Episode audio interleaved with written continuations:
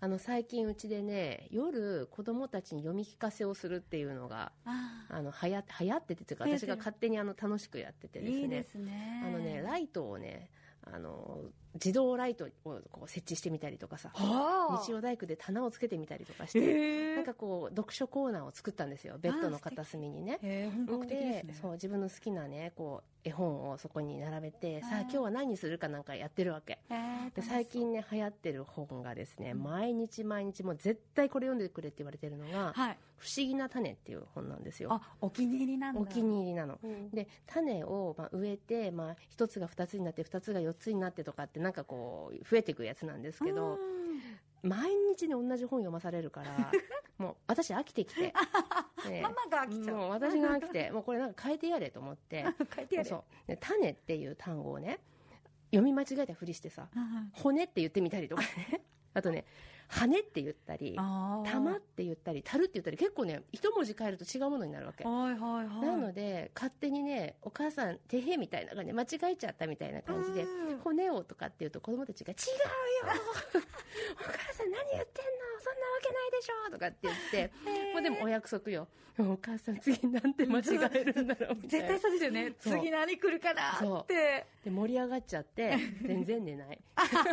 逆にね、逆に興奮しちゃって、はあ、アドレナリン出ちゃって。でもね結構面白い不思議な種おすすめですよ。そうか、じゃそあ、ね、あの、寝かしつけに困ってるママさんたち、うん。パパさんたちは、そういう遊びも取り入れるとい。いはいかもしれないですね。います。逆に寝ないかもしれないけど。寝ないか、もしれないけど。保証はしない。はい、楽しそうです。はい。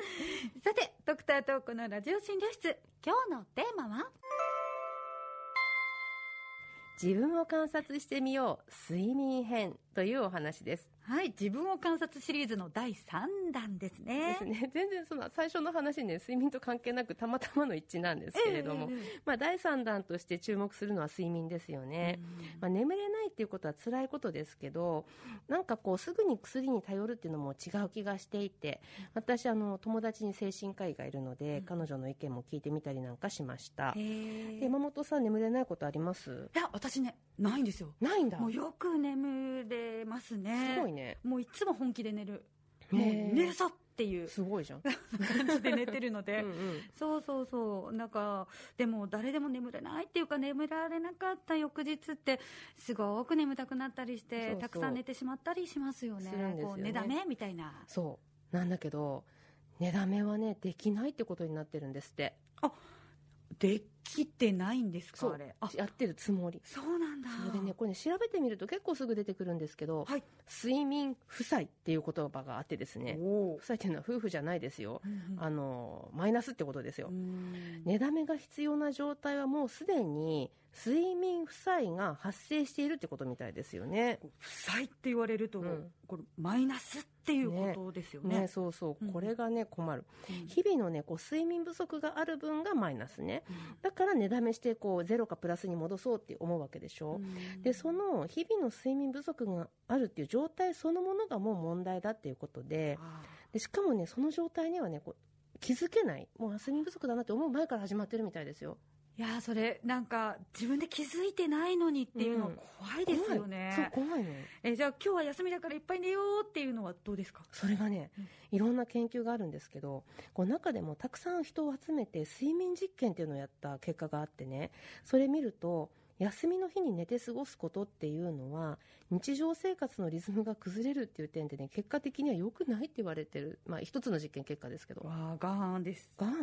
でもあのリズムが乱れることってどういう悪いことがあるんですか、なんとなくだるいとかあ仕事行きたくないとか学校行きたくないみたいな月曜の朝を迎えたりとか。月曜日の朝の憂鬱ってあれはそういうことだったんですか？ねブルーマンデーはそれによるみたいな説も学説としてあった。へそう。えだからね寝だめと称した不睡眠負債の返済はね、まあ、一時的に眠気が解消して、なんかこういいかなって満足することはあったとしても、検査をしてみると、まあ、これも実験みたいなんですけどそれで集中力とか起きてる状態でのパフォーマンスをね回復することはどうやら期待できないらしいですね。あら挽回はできないぞっていうことなんですね。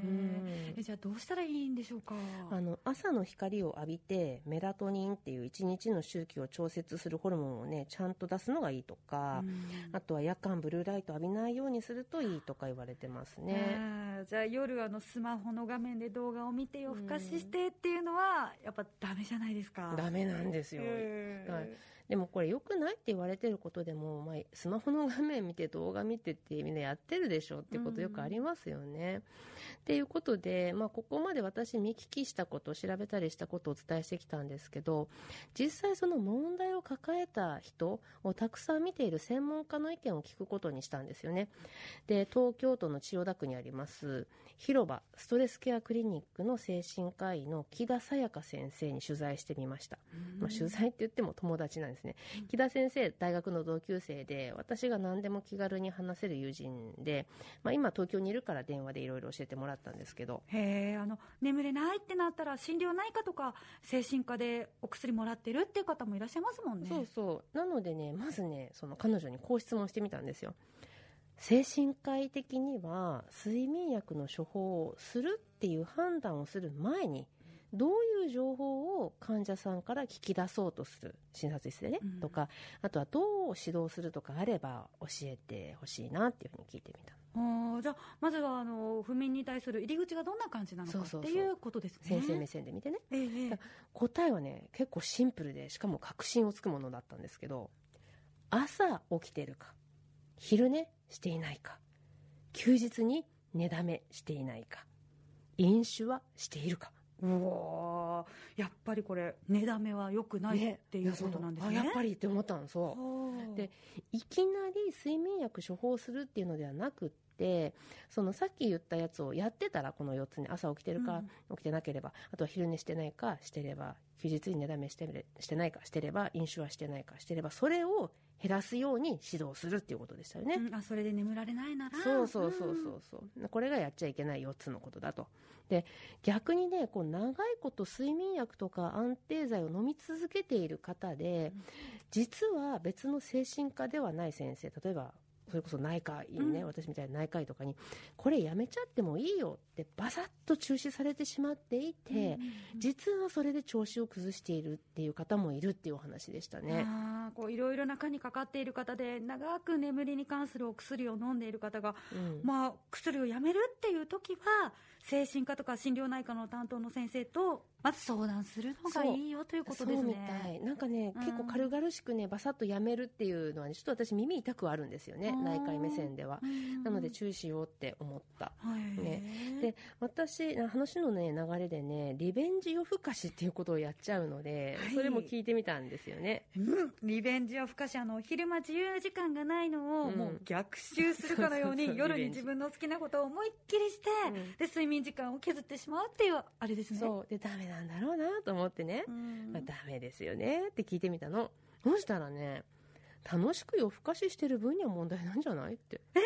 え？え？いいんですか？そう。なんか嬉しい。いやそうなんかもうね私ね途端にね途端に許可状をもらったような気持ちになってうんみたいな、ね、許可状ってもんではないだろうと思ってちょっと待て待て喜ぶなと思って、じゃあどうしたらダメなんでしょうかって質問してみたんですよ、そしたら生活のリズムが逆転してしまうぐらい夜更かししちゃってもうやりすぎちゃってよ、日常生活に支障が出るならダメですっていうことでしたね、えー、日々のストレスが発散できるならいいけど、うん、日々が乱れるっていうことのないようほどほどにっていうことですね。そう結構ねあのこれ精神科の先生と話すと出てくるキーワードだったりするんですよそれでその人が困ってるならって、うん日常生活に支障があるならって。